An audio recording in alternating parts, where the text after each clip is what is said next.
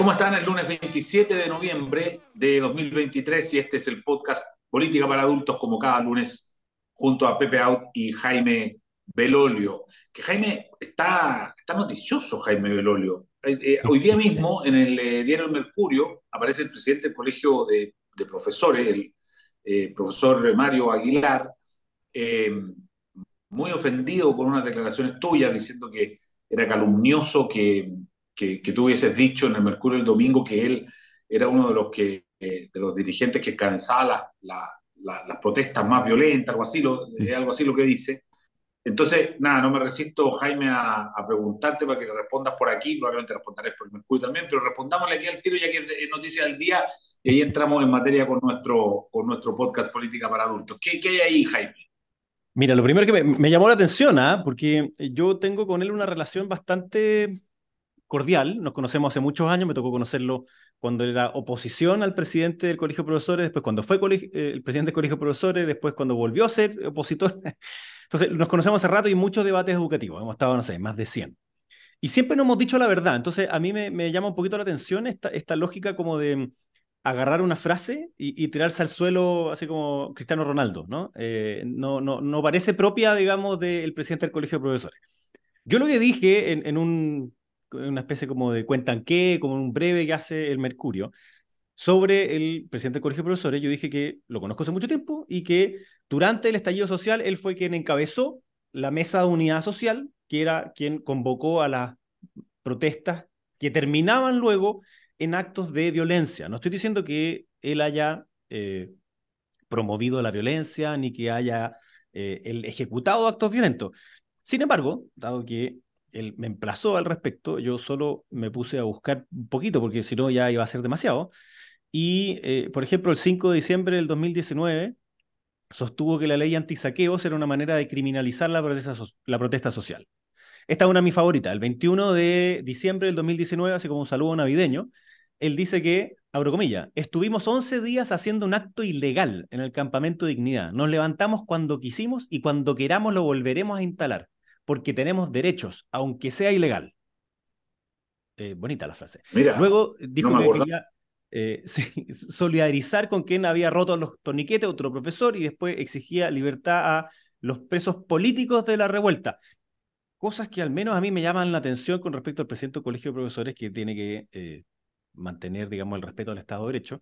Y eso que estoy dejando de lado la cantidad de veces que él apoyó declaraciones que sostenían que éramos criminales por querer abrir los colegios en su campaña ignominiosa eh, por mantenerlos cerrados, cuyos efectos hoy día vemos. Entonces, sí, le contestaré mañana. Eh, me llama la atención que, que, haya querido hacer ese tipo de, descalificación, más bien, pero bueno, estará, estará complicado con su relación entre el gobierno, el paro en Atacama, eh, querrá no hacerse cargo de algunas cosas que vemos hoy día que son graves.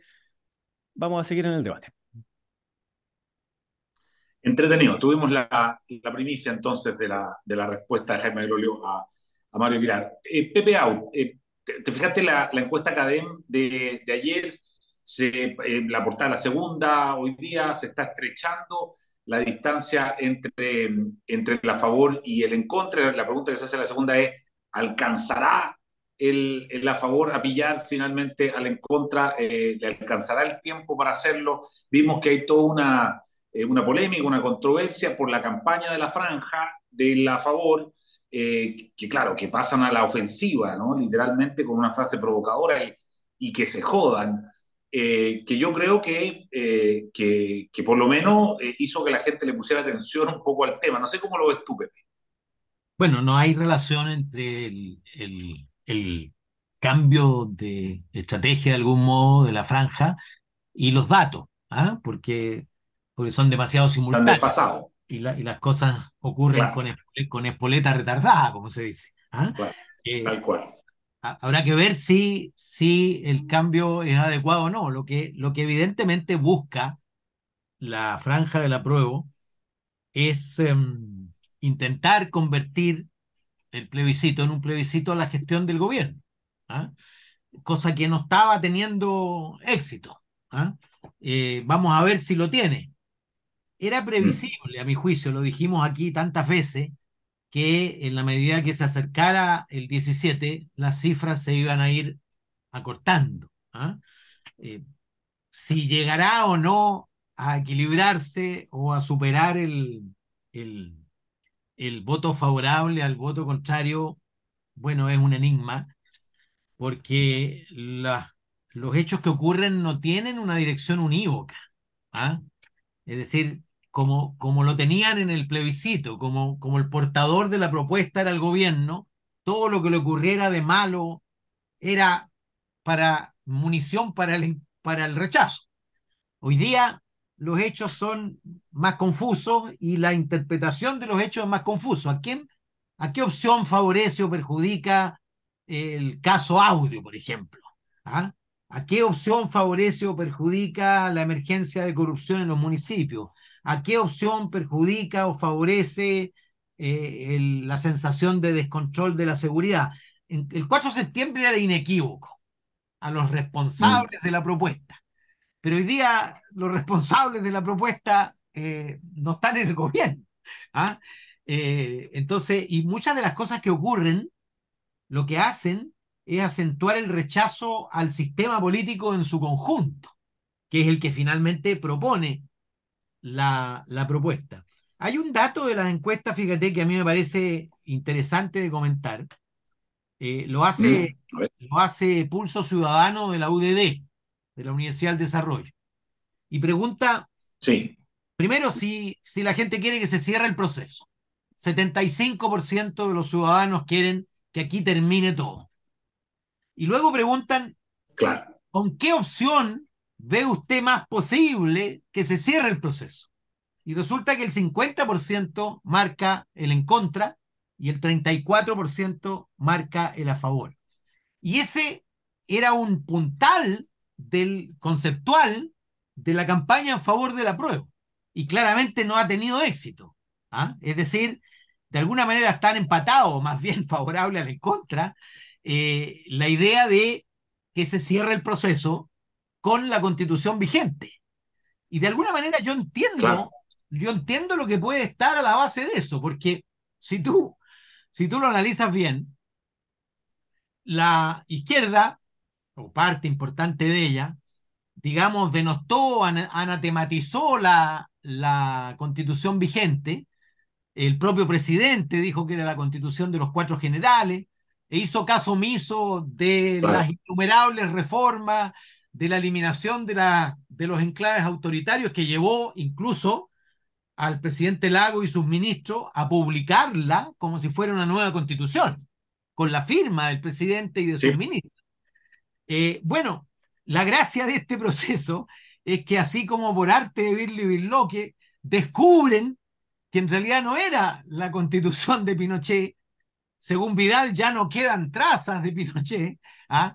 Eh, y, que, y en realidad experimentó, o sea, lo que todos ya sabíamos, digamos, que experimentó innumerables reformas, que se eliminaron los enclaves autoritarios y que la firmó eh, Lagos. Entonces, de alguna manera, ese sector que cuestionaba radicalmente eh, la constitución vigente, pasa ahora, algunos alegremente, otros, por supuesto, eh, así a duras penas, digamos, pero algunos alegremente, liberados ya, dicen, bueno, esta constitución sirve. De hecho, sirvió para 30 años de, desarrollo. Entonces, eh, eh, yo entiendo la lógica de las personas, porque, porque obviamente no es una constitución que le disguste a la derecha, al contrario, la derecha en su gran mayoría votó para que no hubiera nueva constitución porque le gustaba la vigente, y resulta que ahora le pasa a gustar también a todo el centro político y también a la izquierda, o a casi toda la izquierda.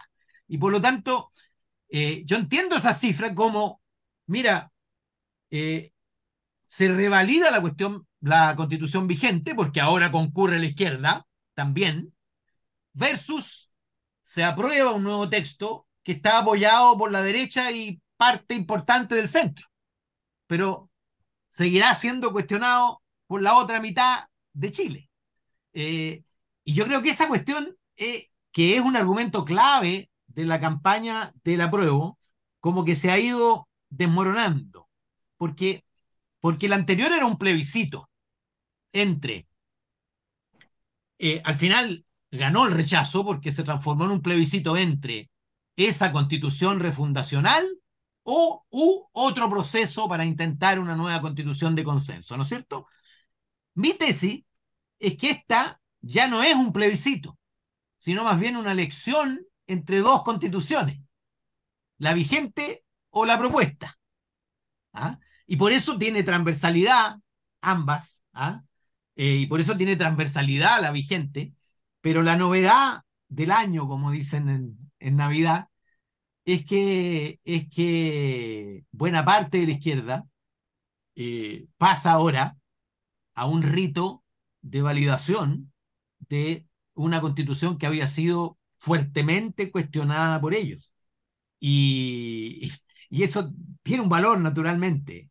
Y por eso que eh, mi conclusión es que, eh, primero que hay, va a haber incertidumbre real hasta el final. ¿ah? Porque son dos opciones de cierre finalmente, entonces no hay drama ni épica. Y va a haber gente que pase de un lado a otro y de otro lado a uno en las dos, en las tres semanas que quedan. Y por lo tanto, podría perfectamente eh, ganar el, el voto favorable, como confirmarse el voto en contra. Pero cualquiera de los dos resultados es un cierre.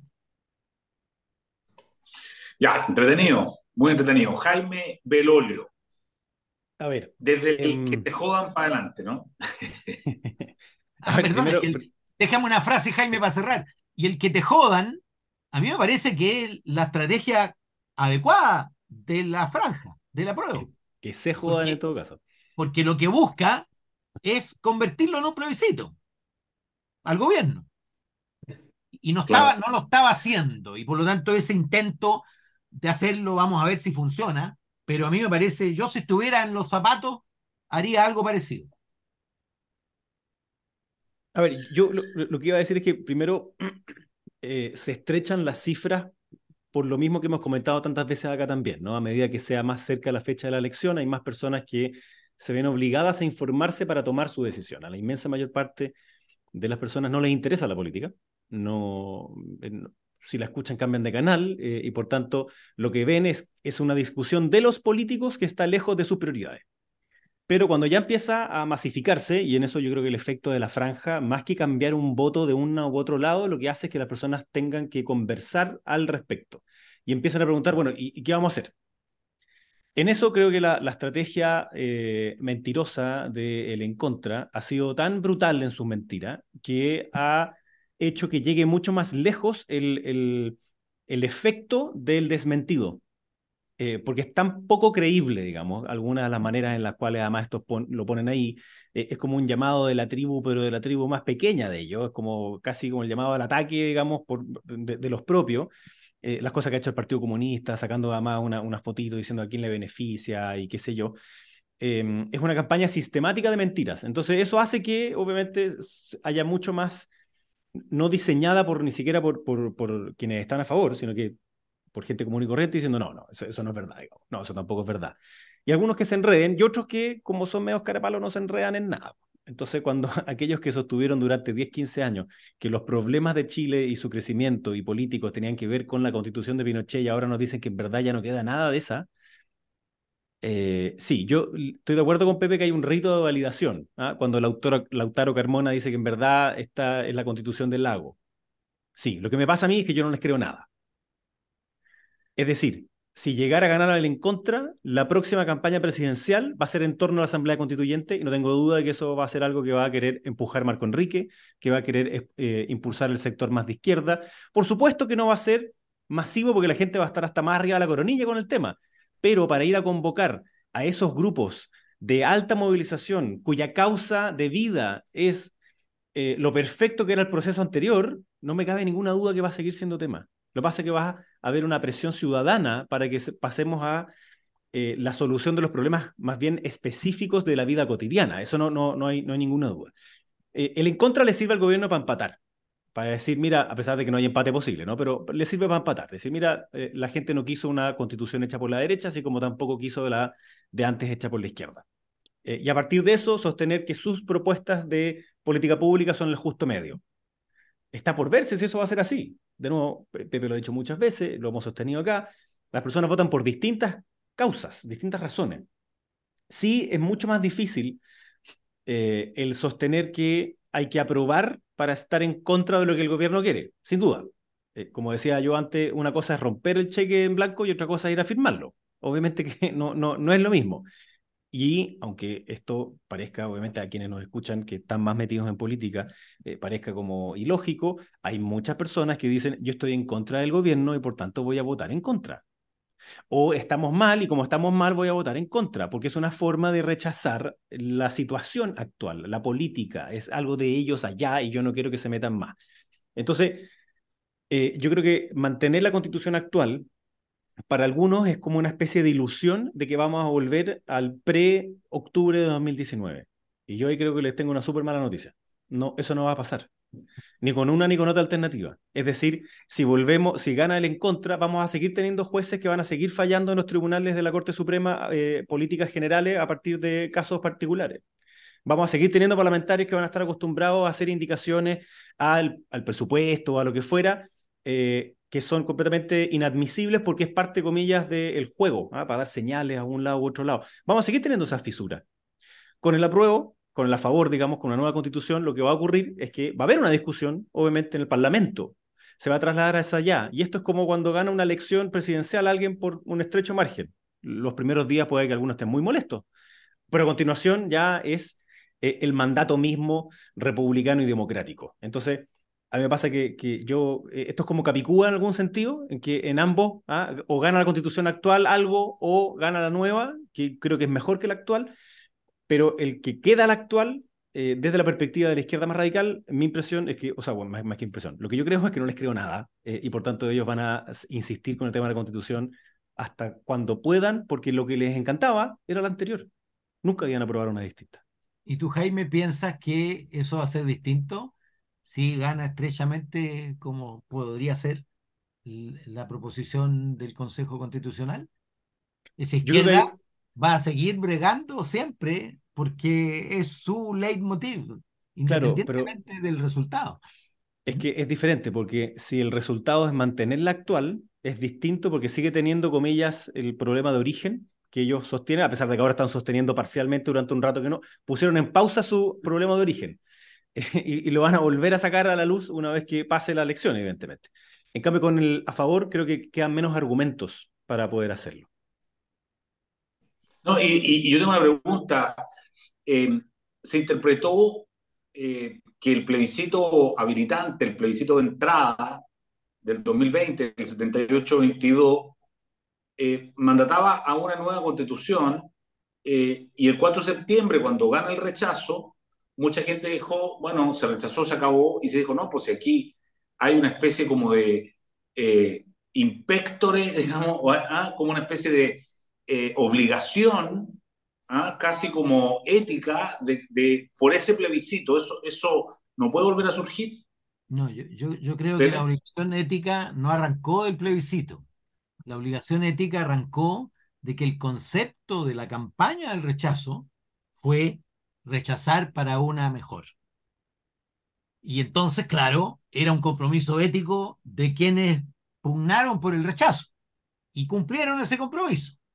De hecho, con, con, con, la oposición de algunos, digamos, porque claro, técnicamente podrían no haberlo cumplido, pero como había sido el concepto clave de la campaña para dar vuelta al resultado, porque si hubiera sido, bueno, no se puede rebobinar el cassette nunca, ¿no es cierto? Pero distinto habría sido el resultado si era entre esa, la propuesta refundacional de la convención y, comillas, la constitución vigente, en ese minuto a lo menos.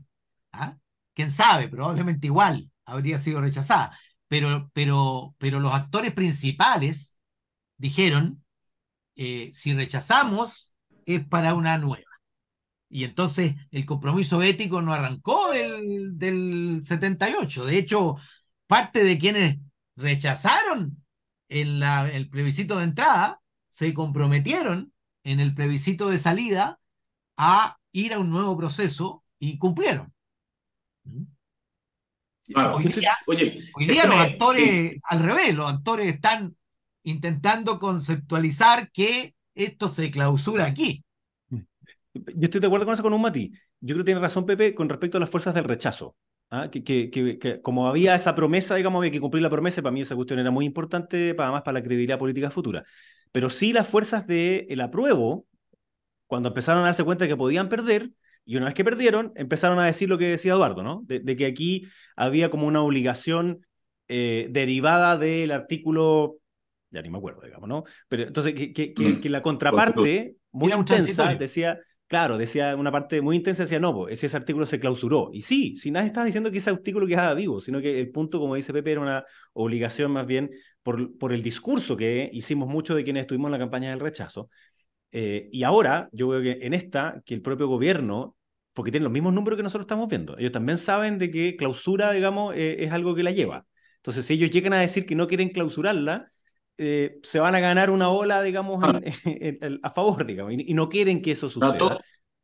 todos, tienen que decir que, que, se acaba y se acaba, digamos, la pregunta. Pero, pero ojo con la comunicación que dicen, ¿ah? Dicen, les puedo asegurar que durante este gobierno no vamos a hacerlo. Obvio, pues eso es lo que el gobierno puede decir, pero su coalición. Bueno, y, durante el siguiente gobierno tampoco. Ah. Bueno, porque no van a tener en el próximo gobierno, pero eso es distinto. pero, y, y, la otro, y la otra duda, ¿y qué pasa si, eh, ok, gana el en contra el, el domingo 17, ¿por qué el domingo 18, el lunes 18, no va a partir el Partido Comunista, el Frente Amplio, al Congreso con una batería de reformas constitucionales para convertir esta constitución en la constitución que ellos hubiesen querido. Es, eh, entonces no se cierra nada, pues igual, igual se mantiene abierto, ¿no? Bueno, eso, eso vale en cualquier caso. ¿ah? De hecho, eh, nosotros nos felicitamos de que la, la constitución vigente hoy no sea la del 80 y que haya experimentado múltiples transformaciones. Ahora, es evidente que de votarse en contra, va a haber intentos de conseguir consenso para aquellas cosas que son consensuales y que, y que pueden conseguir los cuatro séptimos en ambas cámaras, cosa muy eh, difícil de conseguir sin un diálogo verdadero entre mayoría y minoría, porque el Senado está empatado y, el, y la Cámara pierda o gana uno dependiendo de cuál es el tema. ¿Ah? Si el tema es migración, ganan unos, si el tema es igualdad, ganan otros, en fin. Y por lo tanto, eh, obvio, a ver, va a seguir reformándose la constitución para adaptarse a los tiempos presentes y para hacerse cargo de los problemas de quien, aquellos que están faltantes, pero sobre la base de acuerdo, porque si no, oye, nadie tiene cuatro séptimos en ambas cámaras para hacer lo que quiere. Y, y la constitución refundacional no tiene ni un tercio. ¿ah? Y las perspectivas del próximo Congreso son muy inferiores a las perspectivas de este Congreso. Este Congreso todavía fue hecho cuando la demanda de cambio dominaba de manera incontrarrestable sobre la demanda de orden, pero yo al revés de lo que decía Jaime en relación a la próxima campaña presidencial, yo creo que el que meta el tema de la reforma constitucional lo van a echar a pifia de cualquier lugar, ¿ah? de cualquier lugar, porque si el agotamiento hoy día domina en unos meses más y los temas de la próxima campaña presidencial, y el que no entienda esto va a rebotar como en la guerra, van a ser el orden público y la recuperación del crecimiento. No me cabe ninguna duda, compartirá conmigo Jaime. No va a ser eh, la igualdad y menos todavía la nueva constitución. Mira, a mí me pasa en eso, Pepe, que yo, yo veo que, em, hay, quienes se están guardando un ratito ¿ah? eh, y, y, que después no me cabe duda que van a, para tratar de distinguirse de la constitución del 80, porque nadie le puede creer al Partido Comunista que diga que la constitución actual es buena, ¿ah? después de que ha dicho toda su vida de que no lo es. Entonces, para tratar de distinguirse para su propio público, lo que va a hacer es lo que dice Eduardo. Van a necesitar presentar en el Congreso, lo dijo ayer, de hecho, la, una experta, de, perdón, una consejera del Partido Comunista en 100 indecisos, que tiene Mega, dijo, sí, por supuesto que nosotros vamos a ir a hacer los cambios por cuatro séptimos, y lo van a necesitar políticamente para enfrentar las elecciones que van a venir de inmediato, para distinguirse de por qué en verdad no estaban de acuerdo con la Constitución del 80. Obvio, si se aprobara esta otra van a hacerlo y van a intentar los tres quintos también. y van a fracasar en ambos casos. Está bien.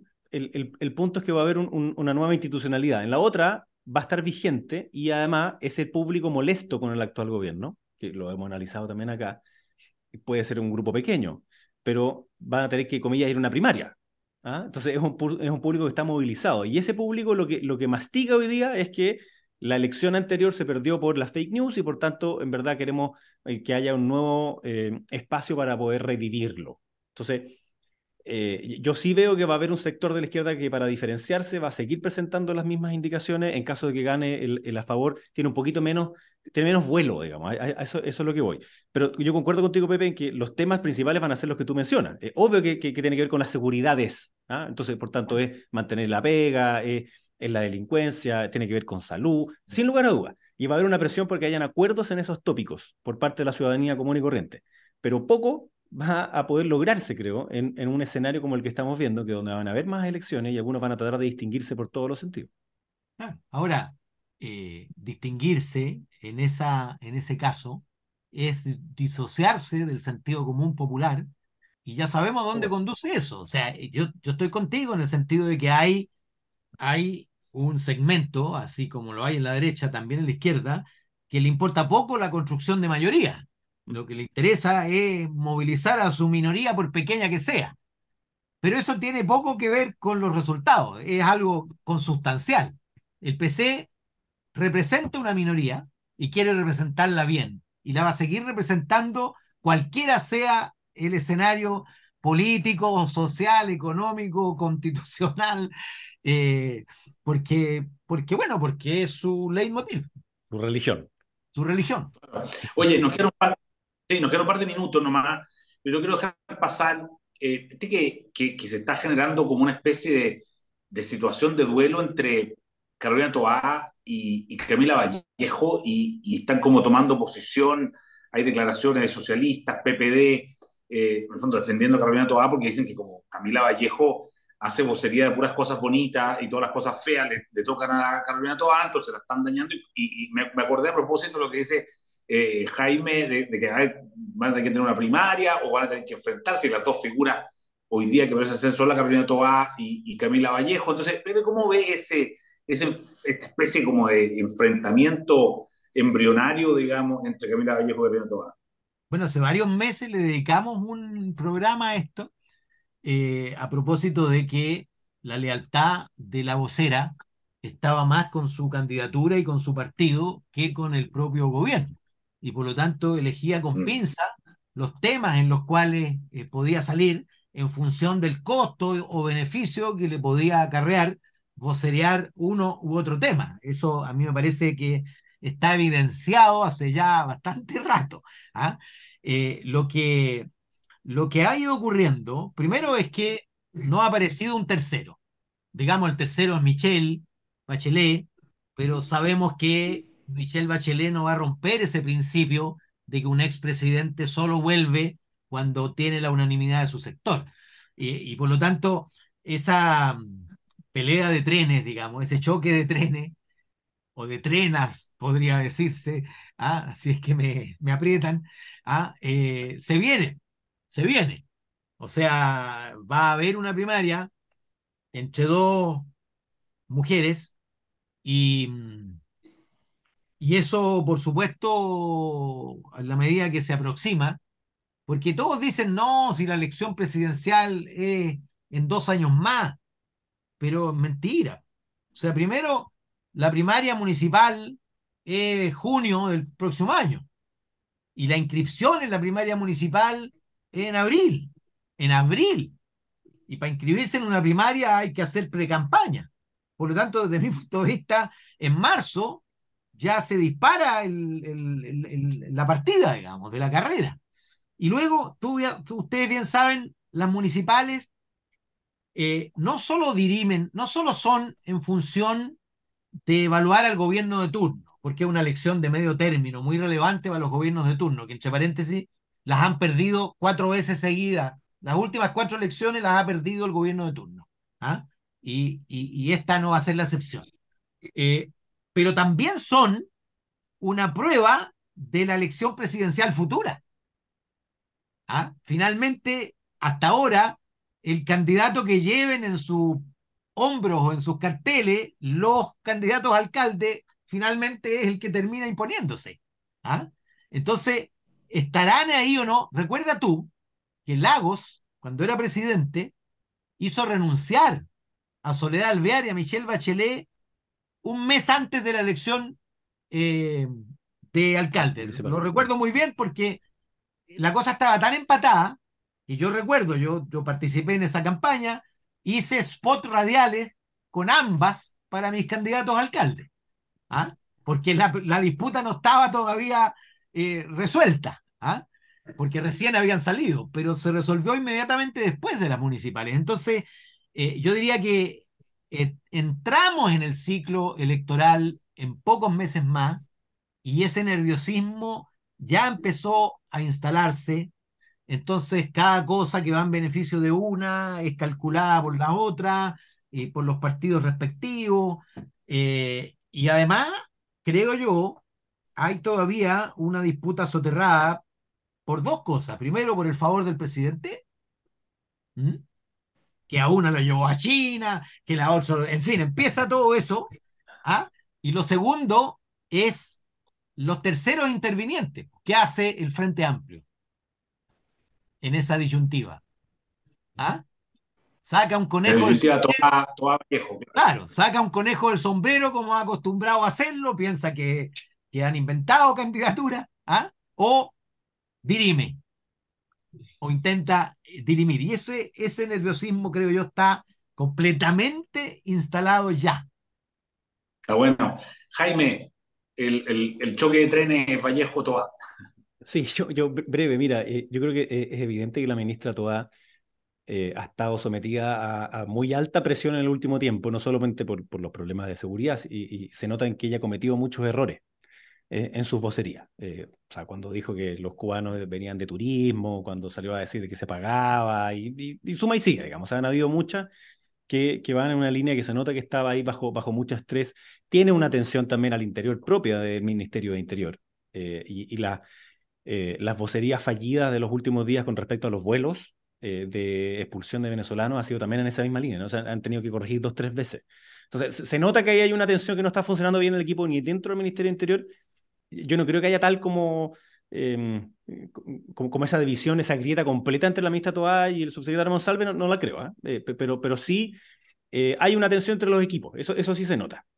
Eh, pero obviamente con respecto a la, a la, vocería, se le ve ausente de este tipo de, de, disputas y eso para los parlamentarios cuesta. Y, yo creo que cuesta porque es muy patente, particularmente en temas de seguridad, y yo sé que eso tiene muy molesto a muchos personas del socialismo democrático, cuando hay que votar los proyectos del gobierno en materia de seguridad, los votan en contra en el Frente Amplio y en el Partido Comunista, para tratar de ir a ganarse ese público más militante, más duro, más, más de la ultra.